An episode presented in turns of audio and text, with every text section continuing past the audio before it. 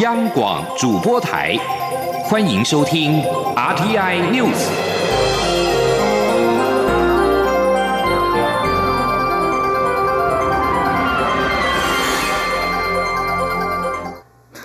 各位好，我是张世华，欢迎收听这节央广主播台提供给您的 RTI News。美国民众日前在白宫请愿网站 We the People 发起“美国应该正式承认台湾已作为一个独立国家六十余年”请愿案。截至台湾时间今天下午四点半，连署的人数已经达到十万一千六百七十七人，超过十万人连署门槛。根据白宫规定，请愿案如如果能在三十天内获得十万人连署，白宫官员必须在六十天内做出回应。这项支持台湾的情愿案连署的截止日是十一月六号，但是在短短一个星期之内就获得超过十万人连署。对此，我外交部表示，这是美国民众的自发性活动，我国政府对此表示尊重。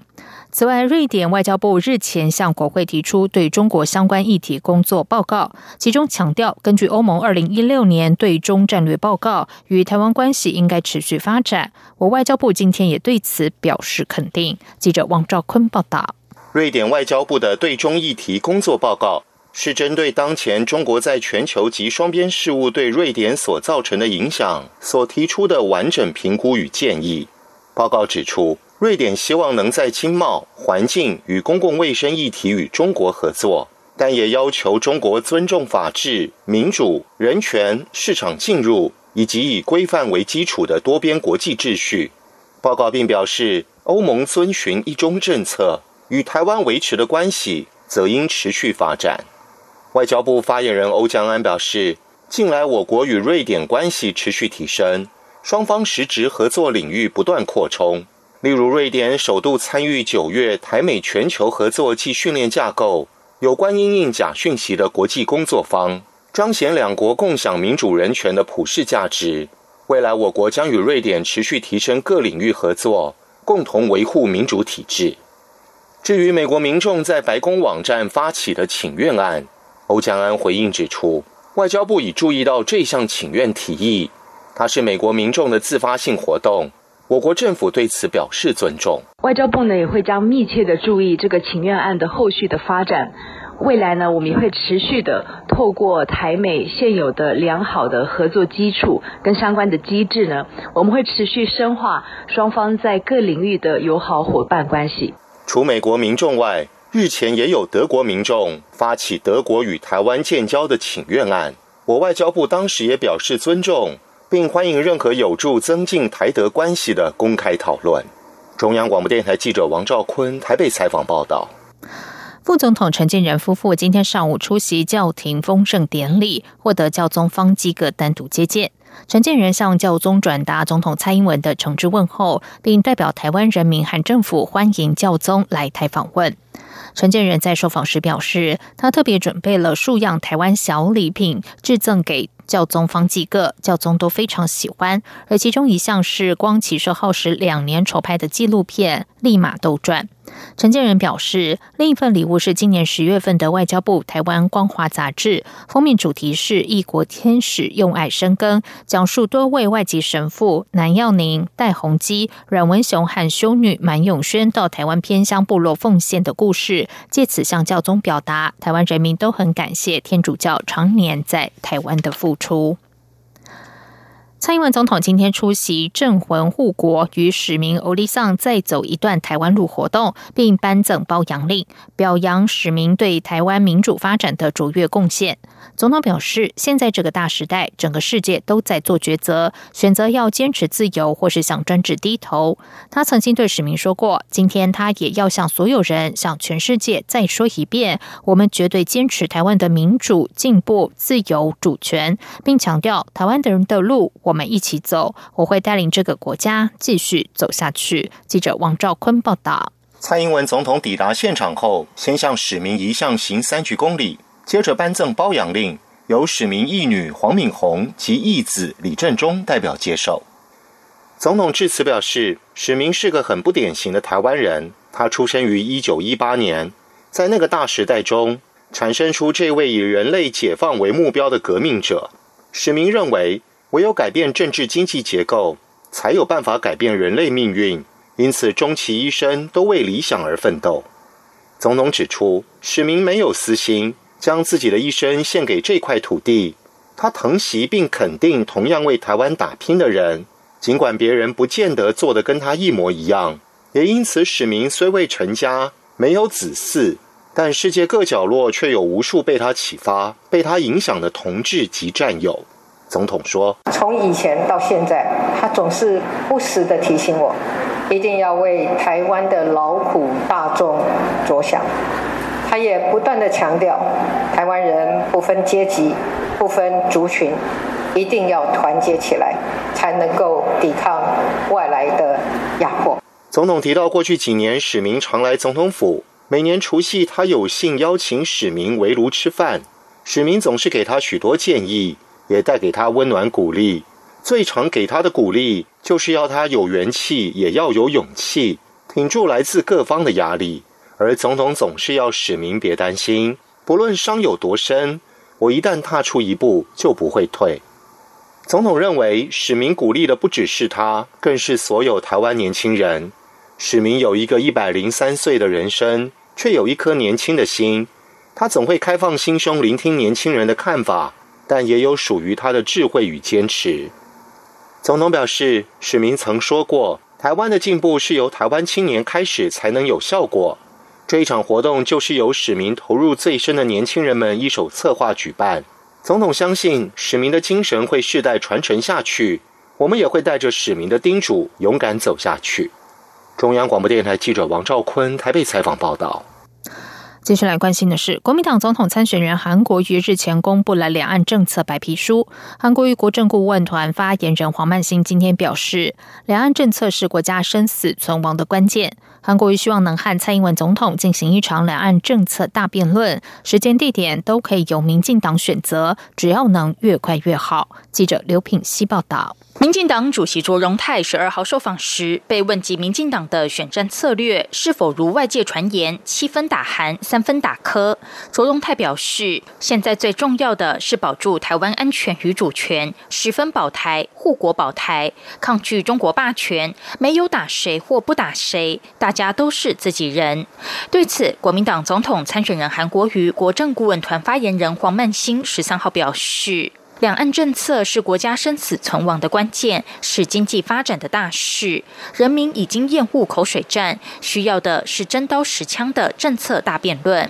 韩国瑜日前已经公布两岸政策白皮书，对蔡英文总统处理两岸问题的方向与能力提出质疑。两岸关系不是只有对抗或是屈服两条路，韩国瑜坚持走对等尊严的中道路线，而且绝不说空话。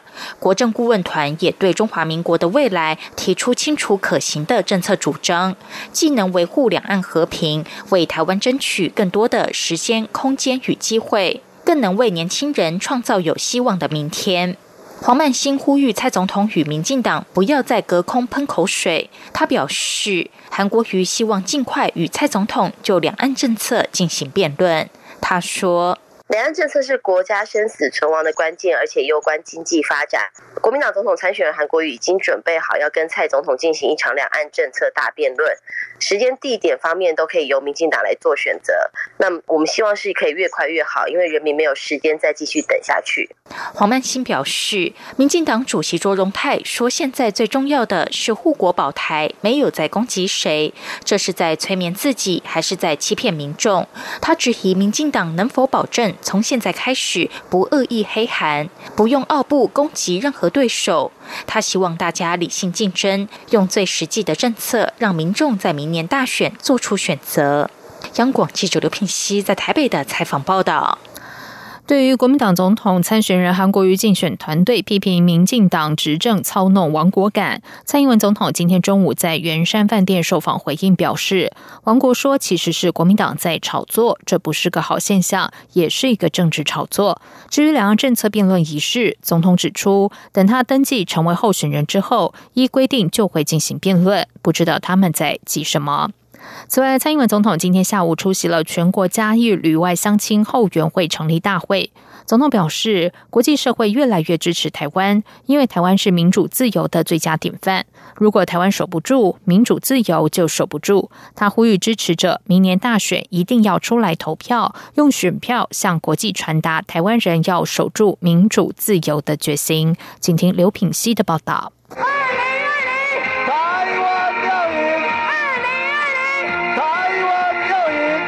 零二零蔡英文总统连任全国嘉义旅外乡亲后援会成立大会，十三号下午在新庄怡品大饭店举行，包括立法院长苏家全、嘉义县长翁章良、桃园市长郑文灿等都特地出席致辞。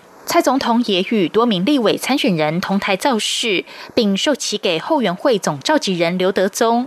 蔡总统步入现场时，受到近千名乡亲热情欢迎，现场旗海飘扬，挺小英、顾台湾的欢呼声不断。蔡总统致辞时细数执政三年多来的成绩，其中特别琢磨于经济发展。总统指出，执政团队三年多来努力维持台湾经济稳定成长，台湾的投资动能一直存在，台商回台投资已经超过新台币六千亿，今年渴望突破七千亿。而绿电发展是台湾产业发展的重要目标，很多国外公司选择来台投资，都是相中台湾开始发展绿。电彰化外海离岸风电的投资金额将近一兆，将带来很多就业机会。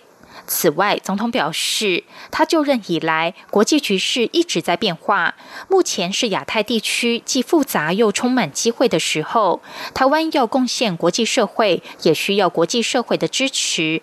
现在是有史以来国际上民主国家最支持台湾的时刻。因为他们认为台湾是民主自由的最佳典范，如果台湾守不住民主自由，就守不住。所以这次大选，大家一定都要出来投票，让全世界看见台湾人的意志，听见台湾人的声音。他说：“这届的选举，咱大家拢爱去投票，迄票一定要投出来。”愈管愈好，就是讲咱要对国际社会讲一项代志，就是说我们台湾人，我们用选票来向国际传达说，台湾人要守住我们的民主自由，大家讲好唔好？好。这票愈管愈好，迄声音就愈大愈大声，和世界的人。